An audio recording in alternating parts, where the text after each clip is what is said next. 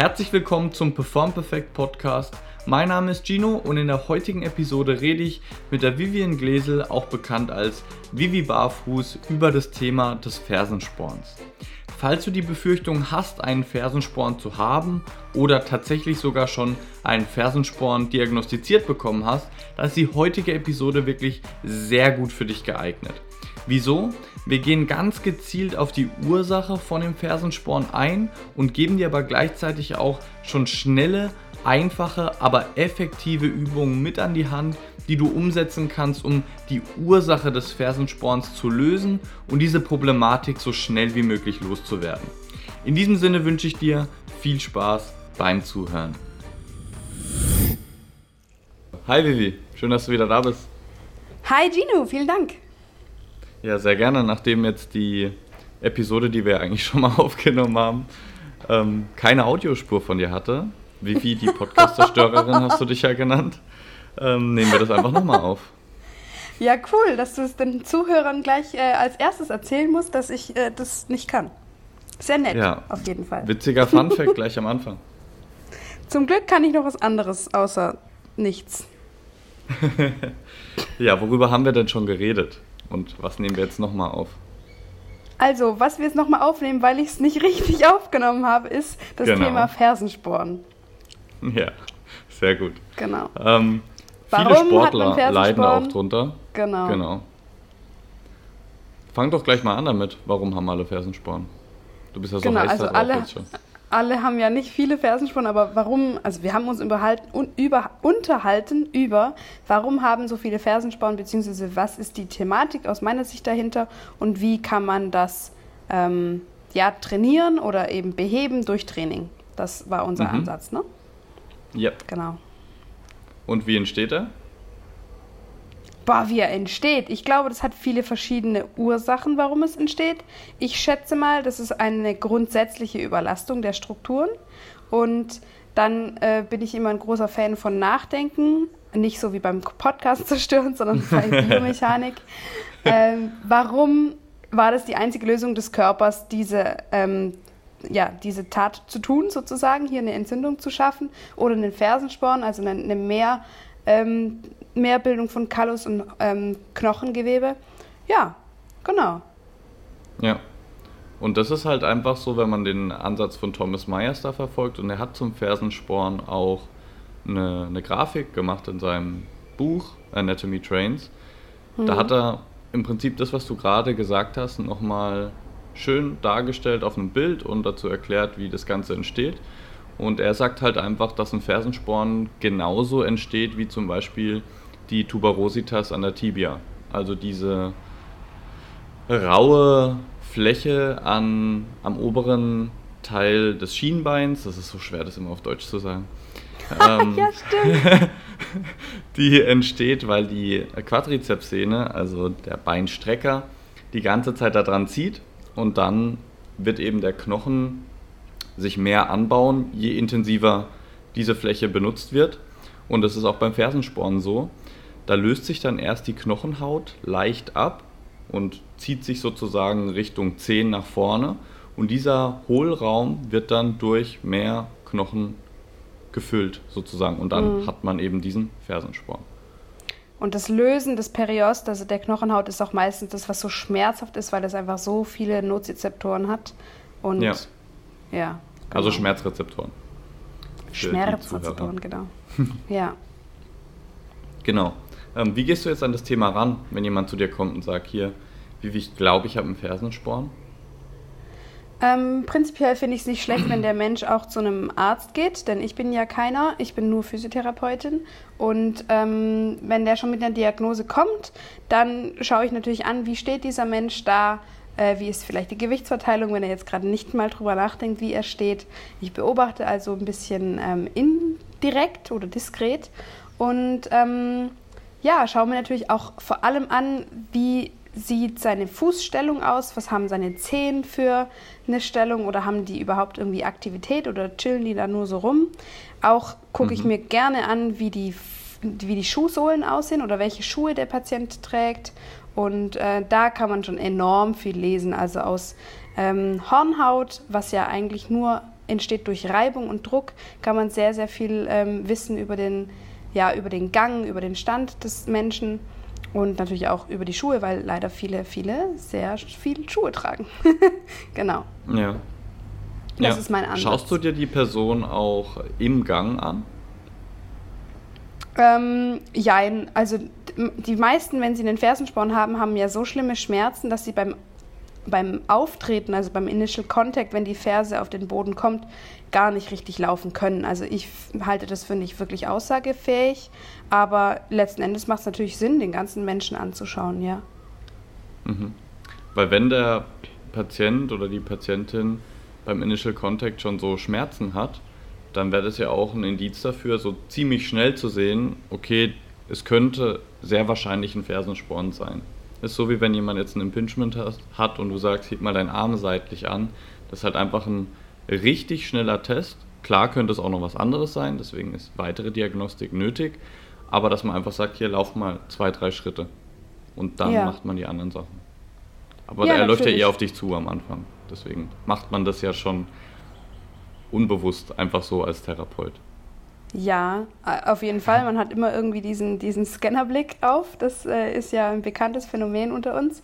Ähm, ich gehe einfach tatsächlich davon aus, dass wenn der Arzt schon einen Röntgen gemacht hat und da ein Sporn zu erkennen ist, dann mache ich keine weitere Diagnostik in dem Bereich. Mhm. Ich gucke natürlich, ja. ähm, passen, die, passen die Symptome dazu zu dem Bild, das ich sehe. Natürlich, weil es gibt ja auch False Positive oder False False oder Positive Positive Testergebnisse. Von dem her, klar kann da immer was anderes rauskommen als das bildgebende äh, Verfahren oder die Diagnose des Arztes. Aber ich, ähm, ja, wenn ich in der Praxis bin, dann schaue ich, was ist die Diagnose und was ist die Aussage des Patienten, passt es zusammen und dann behandle ich eben daraufhin.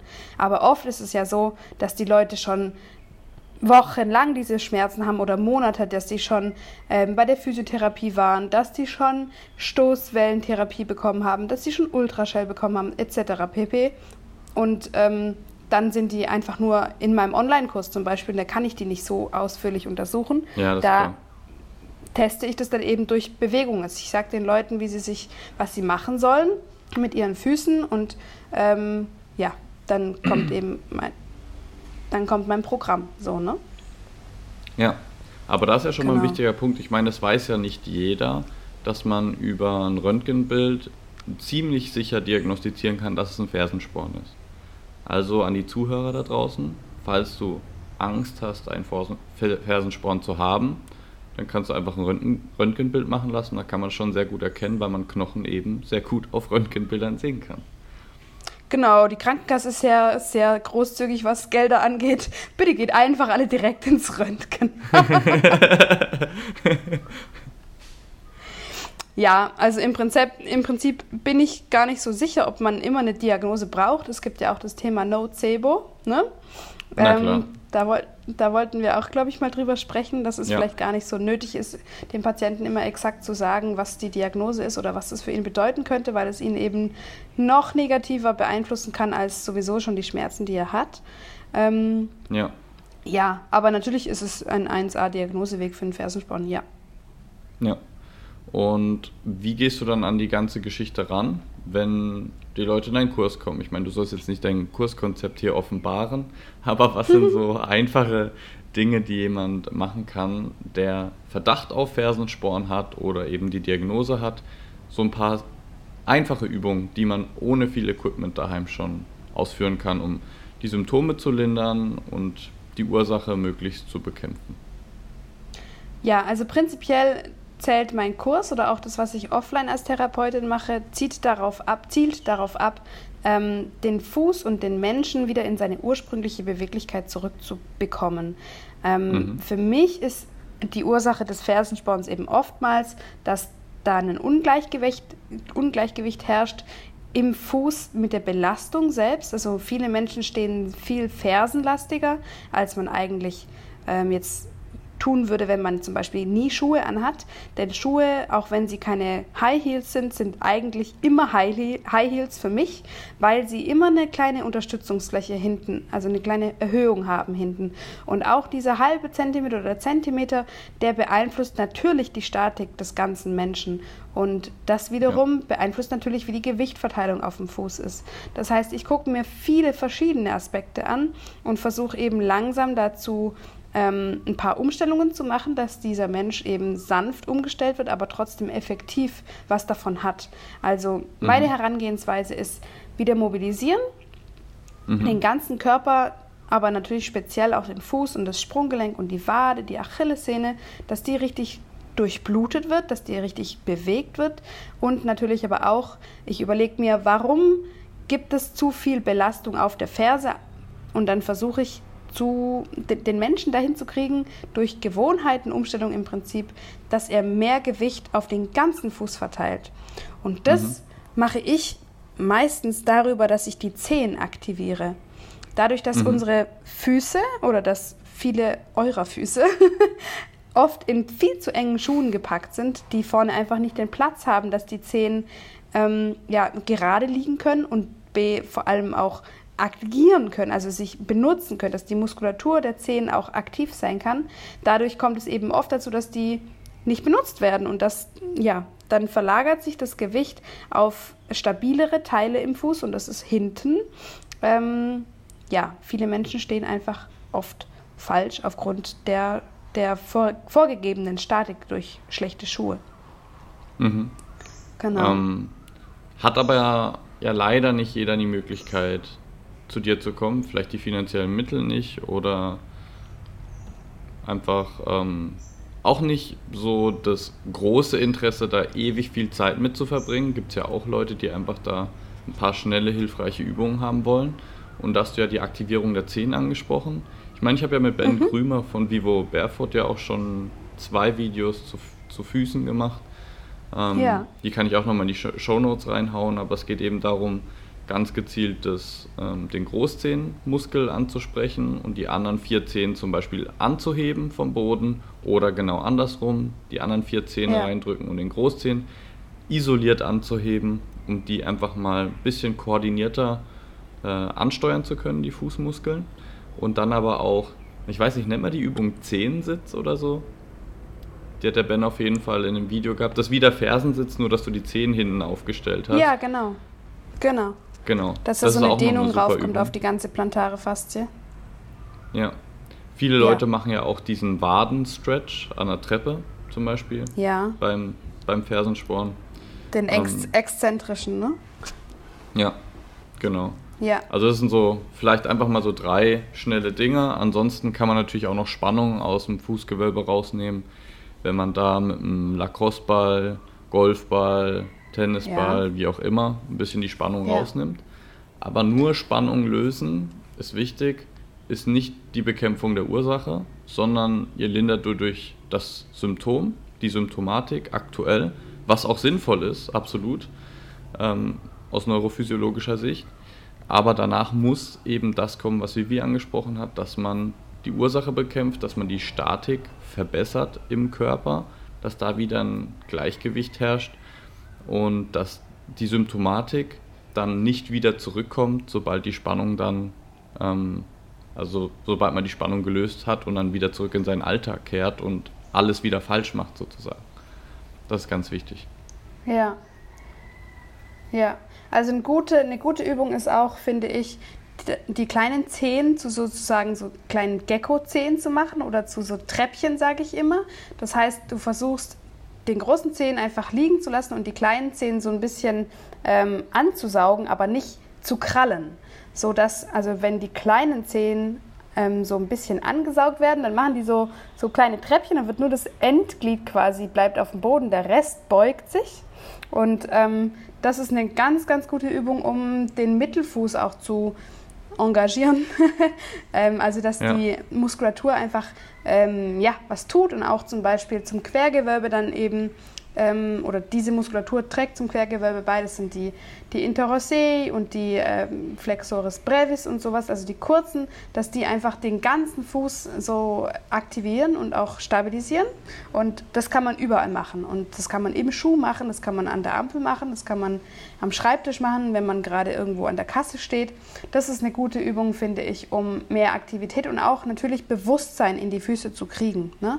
Weil so sehr Füße ausgeschlossen ja. sind von der Gesellschaft, weil sie immer in Schuhen sind, ähm, hat es, na, das hat eben auch eine Auswirkung. Wir, wir denken nicht daran. Wir denken öfters wahrscheinlich daran, an, an unsere Haltung, wie ob wir jetzt gerade einen Buckel machen oder einen Geiernacken, als daran sind meine Füße, sind meine Zehen gerade aktiv. Und theoretisch ja. sollte man da ja auch nicht dran denken müssen. Aber wenn man eben schon ein Problem hat, dann ist es wichtig, dass man sich damit beschäftigt, finde ich. Ja, und das ist auch der Grund, wieso Barfußschuhe auch oft einfach sehr gut funktionieren, ist, dass du dadurch, dass du weniger Unterstützung hast im Schuh, einfach häufiger daran erinnert wirst, dich auf deinen Gang zu konzentrieren. So funktioniert es ja auch einfach. Nicht nur, dass man sagt, okay, du hast weniger Unterstützung, dann müssen die Fußmuskeln mehr machen, sondern es erinnert dich automatisch auch häufiger daran, wenn du läufst, ah, ich, ich spüre gerade den Boden ziemlich stark, vielleicht sollte ich mal meine Belastung ein bisschen ändern im Fuß, weniger ja. auf der Ferse, vielleicht ein bisschen mehr Vorfuß. Und deswegen finde ich es auch eine einfach sehr gute Geschichte, da regelmäßig Barfußschuhe in seinen Alltag zu integrieren. Aber da ist auch wieder so die Sache, nicht gleich von 0 auf 100, nur noch den ganzen Tag. Ähm, da muss man halt so ein, das ist ein schmaler Grad, den muss man halt finden, kann man langsam steigern, ähm, aber ist auf jeden Fall eine gute Maßnahme. Ja, genau. Also wenn man gerade akut einen Fersensporn hat, dann wird man den Teufel tun und viel barfuß laufen, glaube ich, ähm, oder mhm. Barfußschuhe nutzen. Ähm, ja. Aber wenn diese akute Phase vorbei ist und auch wenn es schon ins Superakute oder ins Chronische geht, dann kann man das gut einführen, dass man mehr barfuß läuft oder mehr in Barfußschuhen. Ähm, ja. Und wie du schon gesagt hast, langsam damit anfangen, aber auch ähm, die Art und Weise, wie man geht, ändern. Also der Mensch da gibt es jetzt mehrere Studien, der ist dazu gemacht, auf der Ferse abzurollen im Gehen und zwar bis zu einem gewissen Tempo, nämlich 4,4 km/h ungefähr im Durchschnitt. Das variiert natürlich von der Körpergröße. Ich zum Beispiel habe sehr kurze Beine, andere haben längere Beine und bei mir sind natürlich 4,4 km/h, da ich, mache ich längere Schritte als jetzt jemand, der 1,80 groß ist. Ja? ja ähm, also die die Amplitude, die Länge des Schritts und auch die Frequenz, die Schrittfrequenz beim Gehen, die trägt dazu bei, wie stark der Schock ist, der auf die Ferse und auch auf den gesamten Organismus wirkt, wenn man auftritt. Und das sollte man mhm. sich natürlich auch mal anschauen, das verändern, das sanfter gestalten, gerade wenn der Körper schon schreit. Ne? Ja. Dann lohnt sich ja. das, da mal ein, ein Auge drauf zu haben. Das ist ein sehr guter und wichtiger Punkt. Ähm, da können wir aber auch noch mal gerne drüber reden, wenn es ums Thema Natural Running geht. Ja, das stimmt. Ein bisschen die Episode jetzt sprengen. Ähm, aber so Fersenlauf, Vorfußlauf, wie man da diese ganze Geschichte mal angehen kann, das können wir sehr gerne noch mal in einer anderen Episode machen. Aber waren auf jeden Fall sehr viele wichtige Punkte schon drin. Ein paar Übungen haben wir auf jeden Fall mitgegeben. Ursache für einen Fersensporn. Würdest du gerne noch so was hinzufügen, was, worüber wir jetzt noch nicht gesprochen haben? Hektik, Panik. Ähm, jetzt so ganz spontan. Ähm, nee.